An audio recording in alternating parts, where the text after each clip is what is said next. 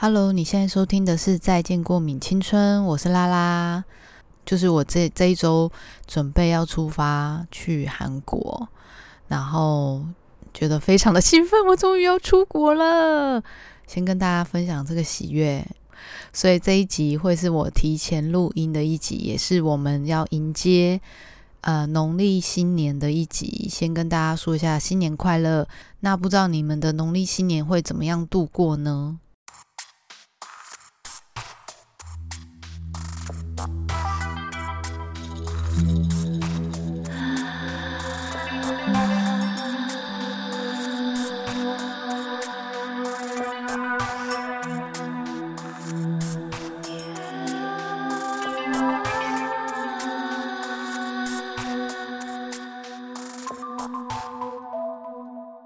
嗨，大家好，我是拉拉。就是跟圣诞节一样寂寞吗？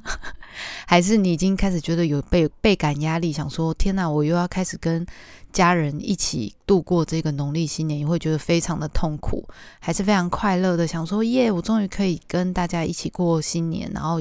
家庭终于会开始有一种温暖的感觉呢？那因为我们家很不一样嘛，所以每年的农历新年，其实我都有点不知道要干嘛。嗯，这个农历新年我们应该还是一样吧？我已经想到。我就是农历新年非常无聊，非常不知道要干嘛，所以我觉得应该还是会正常的录音，不会有 pass 的问题。所以如果你也是跟我一样很无聊的人，很期待你可以把《再见过美青春 》分享给自己，还有分享给你身边跟我一样无聊的人哦。好，这一集本周的主题是不选择也是一种选择。在今天要开始讲主题之前呢，其实，在二零二三年的跨年之前，我其实有写了一篇文章，是在写回顾二零二二年的时候，我到底做了些什么。然后刚好因为明年呢是呃兔年，那兔年其实就是我的本命年，我自己本人是属兔的哟。那我其实回顾一下，每次我在讲说我自己属兔的时候，我都会觉得。千万不要就是生一个属兔的兔宝宝，大家应该会想说哈，应该是不要生虎年的吧？怎么会不要生兔年的呢？因为我刚好是兔年的尾巴，就是九月的，所以刚好九月的小孩，不知道有没有九月后啊十月的小孩，就是通常我们都要比别人，就是因为学制的关系，说我们就是必须要比别人多读一年。所以我记得我大班还这种大班无聊的。就是根本也没有什么进度上的问题，我还要读两年的大班哦。于是我就是跟龙年的人一起是在同一届。记得我们呃那一届就是兔年的人生的特别少，然后因为大那个时候当时大家都想要就是拼龙宝宝嘛，所以就会想要在那一年生非常非常多人。那个时候都还没有什么少子化的问题，所以我们那一届就是非常的多人，就是你那什么考试也会特别难考啊。就是你要什么转学考，你也没有名额啊，就是很可怜，就是，所以我就觉得哈，要么就是不要生龙，也不要生兔，属虎的还比较好，因为还你的竞争对手还比较少人，但因为现在也是少子化了，也没有什么这个问题。好，所以我就在讲一下本就是本年的二零二二年的回顾。那因为刚好那一天我其实在做一个录音的访谈，反正在二零二二年的时候我接到了一个邀请。那这个邀请它其实就是在这一年里面，我们可能每一个月都会有一个录音。那针对发起这个计划的人，然后他给我的提问，然后会有一个试训的计划。试训的计划最后会有一个呈现。所以在这个回顾的时候，我觉得很有趣的是，嗯，你会感觉到一年自己的变化。可能我自己觉得我自己的变化非常的多。就例如说，我可能会，呃，第一第一个月的时候，我会讲说，哦，我要换工作了。然后第二个月，我可能还在那个工作。第三个月，可能又会想到什么去考研究所。第四个月，可能研究所考一考，就想说算了算了，不要去读了。就是类似这样，但但不是按照这个排序啊，只是就是。会很很很像是这个状态，所以这样回顾完十二月的时候，我就会觉得说，好像一年度真的可以看到一个人非常完整的变化。于是我就想说，哎，那二零二三年是不是也可以做一个属于自己的计划？因为那一个是我完成别人的计划嘛。那如果是完成一个属于自己的计划会是什么。所以我就是在今年开始，从一月一号开始，我就会开始试着要来录影。哎，我真的不得不说，录影真的很难哎。我现在也会觉得有有些 YouTuber 或者是一些网红，他们要随时随地的一直不断的记录自己的生活，其实也是蛮难的。因为有时候真的，如果你是网红，或者是如果你是一些呃从事非常多户外活动什么的，我反而就这些记录可能会有很多的素材。但是如果你是做静态活动的，真的很难记耶，因为真的就是你可能一天你做很多事，但是你就是坐在电脑前面，你要记录什么？哎，很难呢，我真的觉得很难。但是我就是觉得蛮有趣，我想说好，那我我因为我一旦公开了，我就会强迫自己一定要把这件事情完成。那我不知道我三百六十五天到底能够做一些什么，可是我就想说我试着做看看。那用再见过敏青春的插画，这一个也也同时也做了这样的记录，就是我每天都会有写字的记录跟画画的记录，我把这个图文用三百六十五天的方法把它记录下来，看能不能也有一个很完整的成果，然后持续的在做这件事情，会不会有一些累积？今天早上的时候，我看到了一个影片，在讲关于十二生肖明年的运势哦。我真的很爱看运势，反正不管是天秤座也好嘞，也不管是上升星座金牛座也好呢，还是我的兔年本命年呢，他的意思都是在讲说，明年在二零二三年的时候，如果我就是要顺顺命而为，我记得在抽牌的时候也是这样，就是。呃，抽塔罗牌的时候也是在跟我讲这件事情，就是我们如果越是要反抗命运交给我们的事情，我们反而会更容易变得很随。所以这一年一定会有一个非常不一样的转变。我甚至可能会怀疑自己现在在做的事情到底是不是对的。Maybe 就是像我现在决定的三百六十五天的计划，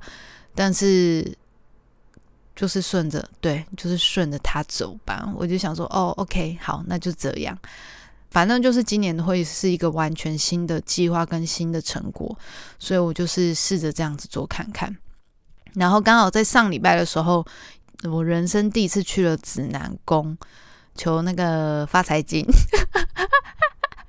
怎么会有这么迷信的人呢？你们确定你们在听这个主持人讲话，你们会觉得合理吗？就是好迷信，就是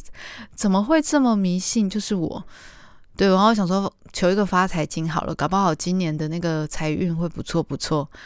对，然后我第一次去就觉得，啊，天哪，原来指南宫这么小哦，好可爱，就觉得它好可爱，但是就又好多人，就觉得很有趣这样。然后我们也就是这样顺势的去了日月潭一日游，就这样来回一整天这样。这就是我的二零二三年的新计划，就是会有影片，然后有图文的计划。如果你有兴趣的人，可以去找我的 IG 拉拉苏零九二六跟拉拉苏二零一五二零一五对二零一五两个作品。我也想说，到底要不要把这两个账号结合起来？哎，要当两个账号的小编也是很累。所以，对我就是开始在做这样的计划。那在回顾二零二二的时候啊，我不知道你们的二零二二的状态怎么样？因为二零二二其实相较于二零二一跟二零二零的时候，疫情大爆发之前，我们好像今年过得比较平稳一点，但是好像又有一点施不上力的那种感觉。我不知道大家的感觉是怎么样。我自己是觉得我自己好像。起起伏伏的幅度，你要说它很大吗？其实也有，但是你要真的被波及到吗？好像也还好。我觉得二零二二最大的突破，大概就是我自己觉得变得更勇敢。那这样的勇敢对我来说，很像是一种我把失败变小了，因为我自己是一个非常要求完美的人嘛。做有些事情的方法，我就是一定要做到某一个目的，我才会罢休，不然我就会很一直一直停不下来，我就会给自己很大的压力。这样，然后我会觉得这一这一年反而让我去试了很多，反正就觉得失败已经不是唯一的一次了，失败好像变得很长很长发生，所以就会觉得哎，好像也没有这么难嘛，就是。就是就去试啊，反正也没有人会嘲笑你或干嘛的，只是就是哦，事情就是这样，就是你没有成功，或者是你投案子没有成功，或者是你你提的这个案子没有成功，但是还是会有别的事情就是正在进行，所以失败这件事情并没有这么的绝对。于是我就开始觉得，哦，好像失败对我来说没有这么的庞大跟恐惧。那二零二三年你们的显化计划已经写好了吗？对，就是我们是之前讨论的那个显化。如果你已经你还没有想到的话，我觉得可以在过年的这段时间，或许可以来安排一下自己写一个显化的呃脚本。就是你希望在二零二三年，你想象的那个样子是会是什么样子？但是要写的很清楚哦，显化剧本，请你要把你的感受，然后还有会即将会发生的事件，然后你的样子，你想象的情境，把它描写下来。希望在二零二四年的时候，在回望的过程中，再想一下是不是真的有达成。前提是你在写这个显化剧本的时候，是不可以一直。其中这样看一下，然后又又放掉，看一下又放掉的，对，希望我们都可以有一个很完美的显化剧本，然后可以得以实现。刚好我在前几天，可能因为这一阵子就是也比较多时间，可以好好的休息，跟好好的去想一下自己想要的事情，就是有点归零的状态啦。所以看了很多书，看了很多电影，看了很多的剧。然后可以有多一点时间去想想象跟去阅读，我觉得蛮好的。然后我那天在看《艾米丽在巴黎》的第三季，哎，你们有看过吗？《艾米丽在巴黎》的在 Netflix 上面有。然后第一季在看的时候，就是说哇，很向往，因为呃，我自己是非常喜欢法国的这个国家，然后还有它的氛围。《艾米丽在巴黎》的第一季的时候，我觉得非常非常的好看。但是在第二季的时候，我就觉得衣服整个走中，整个美感我就无法理解。我原本还信誓旦旦说第三季的时候我绝对不要再追，但是我就是还是打开了。那我在看《艾米丽》第一二集的时候，我觉得有一个非常大的感触是，她有一个重点经典名言叫做“不选择也是一种选择”。他刚好是在讲说，艾米丽她就是本来在法国的时候，她其实因为她本来就是一个美国人嘛，那。她去到那个地方，就变成他也是要学法法文。我不知道现在怎么样，但是十年前我们去法国的时候，有蛮多的法国人还是很坚决自己不说英文的。所以到了这个地方，其实你还是要学到他的地方语言，你才比较容易真的跟在地的人去进行沟通。剧里面他就学法语的时候，刚好。他们有在讨论到一个语言，就是在讲选择这件事情。里面的剧情就是在讲到说，他本来的这一个公司原本的美国分行的老板来了，法国的这个原本的老板反而就觉得说太多限制了，因为他们就是热爱自由，他们不喜欢被这么多的框架给限制住，所以于是他就决定他要离开这个原本的公司，然后自己开创一个新的。那艾米丽就是。交杂在到底决定到底是要离开原本带他起来这份工作的老板呢，还是要在他现在这个原本就是在法国跟他一起共共事的这个老板，就是一个法国老板跟一个美国老板，他到底要怎么样去做抉择？所以他在这个过程中，就是后来他也就不选择，就想说，那我两个都做，可是两个都做，反而让彼此知道。这件事情之后，两个老板都非常的生气，跟对他感到失望。然后我就觉得，对，一直以来他的个性就是从第一集到第二集，呃，无论是工作，他们你在你剧里面会一直看到是他在于感情上面也是一直都是，到底要 A 呢，还是要 B 呢？那要跟 A 说这件事情吗？还是要跟 B 说这件事情？他永远都是一直夹杂在中间，然后觉得好像不说是一个很好的选择。如果只要做一个决定，就好像会破坏了什么样的关系？天哪，他很像是平常我没有办法做选择的那种天秤座个性的状态，就让我回想到自己，所以我才想说，今天好像可以来讨论一下关于不选择也是一种选择的这个话题。Couldn't tell if that's the last one.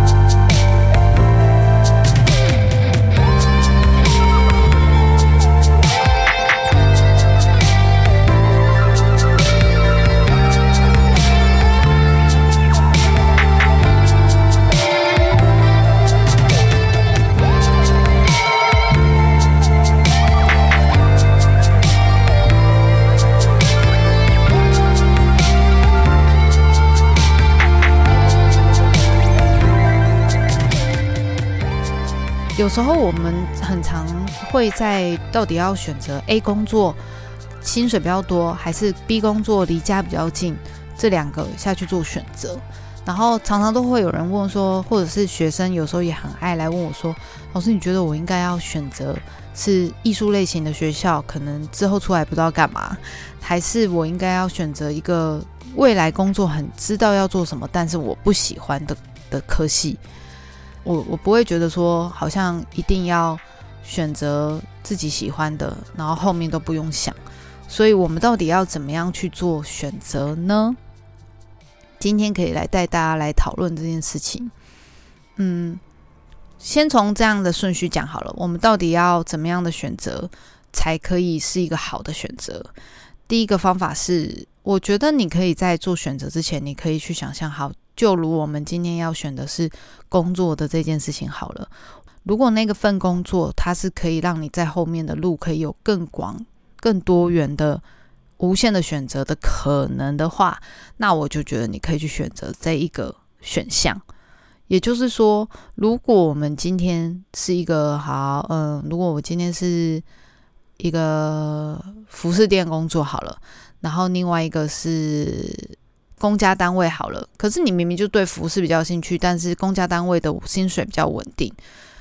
我觉得你就可以去想的是，如果服饰店它后面你去想要，你想要再继续延伸做的是它的区经理，还是你要做到管理阶层，还是你要你要要继续往上走吗？还是你想要从服饰这里得到什么样的工作？那如果没有的话，你或许是可以。选择这个公家机关，但是同时你还是很喜欢研究关于服装的事情，你还是可以研究啊，你还是可以观察，你还是可以买衣服，并没有构成一个你的阻碍。像我记得之前在呃服饰店工作的时候，也有一个客人他是医生，然后他每次选的衣服都非常的有品味。当然，当然单价也比较高一点，然后就会觉得说，天哪，他他在观察这些服饰的时候也是很精准。那我有一次在聊天的时候，我就问他说：“哎，我就说，那你你这样子在当医生的过程中，可是你们不是在上班都会穿医生的衣服嘛？就制服啊、白袍啊，你们哪有时间可以私底下穿这一些好看的衣服？”他说：“也是有啦，但就休假。”然后我就说：“那这样子。”旁边的人会看得懂你的衣服吗？就是会觉得说，哦，这是名贵的吗？他就说，这样看不懂才是好的啊。反而别人看得懂啊，他就觉得失去了这个价值，而且他会觉得，如果有人懂的话，那这个人才是有品味的人。那我就说，那你喜欢你的工作吗？他说他也没有不喜欢啊，但他会觉得，如果他的这个工作是可以承担让他可以购买这些。服饰或购买这些配件，让他觉得是有满足感的话，他其实也会更加深了他对于这一个工作的肯定，并不会觉得他对于这个工作觉得感到无聊，而是反而这个工作是可以给他更多的选择。所以有时候我们在讲选择这件事情，不一定是哦，它一定要是一种真能的状态，而是它可以让你达到什么样的目标。我觉得这才是一个聪明的选择。而不是所谓的好的选择，因为好像很难去定义到底好还是不好。虽然我前面是讲我们要如何去做一个好的选择。第二个的话呢，梦想跟现实嘛，你就一定都是这两个二分法，好像也没有什么一定可以两个完完全很完美的放在一起，因为一定有啦，还是有啦，只是就是那就是真的是少数到不行的那一些好运的人。我们刚刚的这样的提供你选择的思考是没有办法，呃，没有还是没有办法让你很精辟的去做选择的话，那另外一个的话，可能你也可以去想关于真能的这技能的这件事情。如果你是想要多方面学习的人，那我就会觉得，今天如果我很擅长的是，呃，可能我本来就很擅长关于美学、画画，或是关于音乐的。练习或者是唱歌、配乐等等的，这是本来我就擅长的。那我到底要不要继续靠这个继续往前走呢？我觉得这个也可以套用一些方法。是，你有没有可能想说，在这一个科系里面，你可以学到更多东西？除了在音乐的选项之外，你有没有可能音乐再跨域成什么的这个选择？它也可以是你的选择。那天我们有一个学生，他的妹妹就是他就是学了。古典音乐嘛，我们都知道，古典音乐其实真的往上走，走要走到很顶尖，就有点像是我们如果是舞者，你要学芭蕾，然后你要到很顶尖，在台湾基本上你也没有什么太多可以选择的机会，因为本来就不是，就是他在台湾本来就不是一个非常准，台湾的环境没有办法提供这么多的养分资源在这个行业上面。你如果要做到做到很专业的话，你到底要怎么样去做选择呢？后来他自己也到了国外，有开始发现说，哦，有没有可能把这个音乐转型变成是做写作，变成创作？那古典有古典音乐的基础，然后又有一些创作的思维，那或许这个就可以成为他未来的走向。所以他可以是靠着技原有的技能，然后靠近他的梦想一点点的。我觉得他也可以是变成是他的选择，就是你很确定、很确定，你很明确，你此生就是只想做这件事情的话，那他就会是一个非常好选择。当然，我觉得在台湾的体制之下，你要去抗衡这件事情，还是有一个非常强大的阻力在前面，因为一定还是会有很多大人想要阻挠。我们只纯粹想要仰赖梦想去生活的人，嗯，接下来我们就会讲到说，那如果以上两个我都没有办法，还是没有办法做选择，我既没有梦想，我也没有想办法想到我未来的路要怎么走，我要怎么选择呢？在接下来可以提供一个，我们有时候会不敢做选择的原因啊，有时候就是很怕选错，那这个很怕选错就会。导致你一直不敢选，然后甚至就会回到我们刚刚讲的，不选择也是一种选择。我跟你讲啊，你没有要做选择，别人也会逼你做选择，甚至是别人就会直接帮你做选择了。很像以前，如果小时候我不知道你们有没有听过，你如果不讲话，就是代表你要；或者你如果不讲话，就代表你不要。所以这种沉默的状态，也就是代表某一种选择。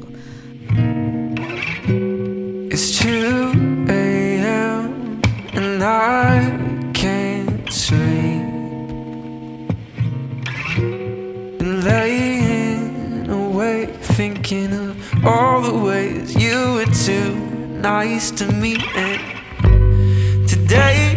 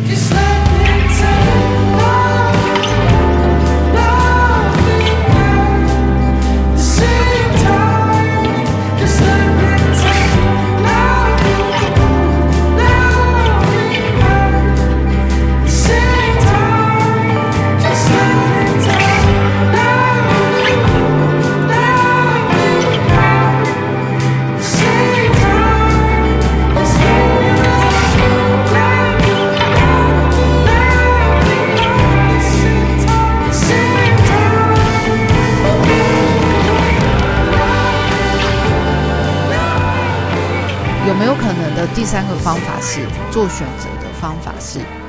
把情境推到最极端？因为我觉得我们很常会不敢选择，当然是因为恐惧嘛。第二个是就是因为我我们很爱纠结在美好的想象，所以反而就会失去了判断理性的判断能力。就例如说，好，你想要选择 A 男友还是 B 男友，那你有时候都会想说，哈，这个旧的男朋友他以前对我多好多好多好，所以我真的要放弃吗？我真的要换下一个人吗？下一个人是不是要带我去非常冒险？因为我根本没有跟他相处过，我确定要投入下一段感情吗？二选一的时候，我要怎么办呢？我到底要不要跟这个男生复合呢？有一个方法是，如果我们今天把情境推到最极端，假设如果你这个男朋友有一个恶习，他是就是不好的习惯，是你一直都很没有办法，呃，没有办法接受的。那这个习惯搞不好是很小，搞不好没有，并没有这么的糟糕。可是如果你把它放大，放大到不行，你把它想成是好，假设他有抽烟的习惯，那呃，如果他真的把这个抽烟的习惯改掉了，你还会想跟他和好吗？如果你觉得哦，他如果改掉这个习惯，我就可以跟他好，那代表说你还是很爱他。那又或者是，如果这份工作旧有的工作你已经很想离开了，那如果他在把薪水提高到两倍，然后要求你回去，你会想要回去吗？如果不行，他已经都给你两份薪水了，你都不行，那就代表你真的很没有办法委屈自己，然后回到你的那个工作岗位。其实这样子，你就可以有非常明确的答案了。就是你真的在面对问题的时候，你会有余韵想要去有这个空间，会想要去做这件事情吗？会真正想要投入想做的事情，才是你最终的那个选择，而不会是呃，我们一直纠结在那个对于职场的想象的美好啊，过去的爱的美好啊，但一定有某些事情造就你没有办法再跟他走下去，一定都会有这个原因的。不管今天是工作也好，呃，感情也好，甚至什么样的关系都好，我觉得只要有一个你没有办法过去的点，你把它无限的放大，就是你去想象这个情境的话，它如果没有办法，就代表你其实真的已经没有办法走下去了。但如果有，那就代表你还有那个空间可以让这件事情持续的发生，这就是你的选择。所以我们也回到了对于选择这件事情。我们其实应该最重要的就是，如果我们已经掌握到选择的方法的话，那实质上我们是不是要开始思考的是，我们要如何对自己的选择做负责？应该是我们都可以回头看过去的自己，但是并不代表我们要这么轻易的后悔。我一开始在讲二零二二的时候，我们在回望过去。以前我们可能会一直很常在懊悔，说啊，假设那个时候应该要怎样怎样就好了，假设我那个时候选择什么什么什么就好了。可是我们如果一直不断的回望过去，在那里后悔，其实我们在后悔的那个期间，我们已经浪费了太多时间可以继续往前。我觉得每一个错误的选择，它也是在告诉你说，那怎么样下次选会更好。而且要用什么样的方法选，你才会选到属于你个人的选择，它才不会变成是一种哦，我好像这做这个选择也不对，做那个选择也不对，然后好像每次总是做错的选择。你如果已经变成了一个好的大人的时候，我们要很能够知道自己什么是想要，什么是不想要。如果我们已经很明确想要跟不想要的话，就可以达到一个很好的选择。也不要想说哈，我做什么选择会不会得罪别人？哎，要先不要得罪自己，就是一定都有这个好的方法解决。就是当然处理过程还是很重要啊。但是我的我的意思是说，你要对得起你自己所做的选择，并不要后悔，就是把这个后悔割舍掉。可是你确定了哦，对，好，即便这个。最后做的不是你的，你最终的选项，你最喜欢的那个成果或是后果，但是你要知道的是，哦，对，但是因为当初你你是经过什么样的考虑考量，所以你才有这样的选择的，所以你今天走到了这里，也是你一步一脚印，觉得这样是对的，你才走到了这里，所以不要再过多的去后悔，说我当初应该要怎么样，所以才会才不会走到现在这样。每一次的后悔都会让你很浪费眼前的时间，所以我们真的就是应该活在当下。今天就是在讲关于选择的这件事情，刚好我们也到了一个要过年了嘛，要除旧布新啊，可能很多人领完年终就要换工作之类等等的。新的一年开始，新的一年我们就要一个新的状态。那很祝福现在的大家。如果今天你有两个选择，或是两个以上的选择，听完这一集，你可以更清楚的知道我要接下来该如何往前走。这件事情很重要哦，所以希望分享给大家，然后预祝大家在新年的时候可以有一个好的选择。诶，不是好的选择，有一个属于你自己个人的选择，然后非常的完美，照着你显化的计划脚本。往前走，好，那我们今天就以上讲到这边喽。希望大家新年快乐，然后我去韩国也可以很顺利。好的，希望喜欢今天的这一集，因为这一集一直在讲选择，应该听起来很像绕口令。感谢大家今天的收听啊！因为这一集录的比较快，因为我要在出国前录完，所以就没有在线上提供问答了。好，那没关系，我们就今天就是我纯粹的个人分享时间。感谢你今天的收听，我们新年快乐，下次见喽，拜拜！早安、午安、晚安，我是拉拉，下次见，